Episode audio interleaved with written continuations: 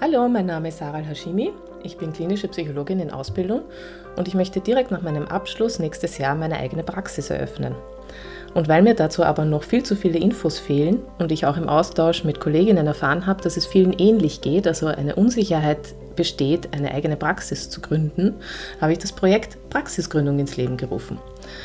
Also werde ich jetzt ein Jahr lang alle zwei Wochen eine Podcast-Folge veröffentlichen in denen ich Expertinnen interviewen werde, also Expertinnen für das Führen einer erfolgreichen Praxis, Expertinnen aus der Wirtschaft, der Rechtsberatung und so weiter, die das Projekt mit wertvollen Infos füllen werden, die du und ich für einen erfolgreichen Start in die selbstständige Praxis brauchen.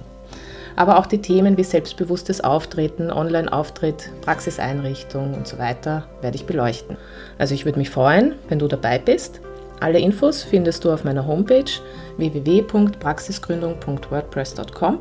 Den Link findest du in den Show Notes und auch eine Facebook-Seite wird es dazu geben.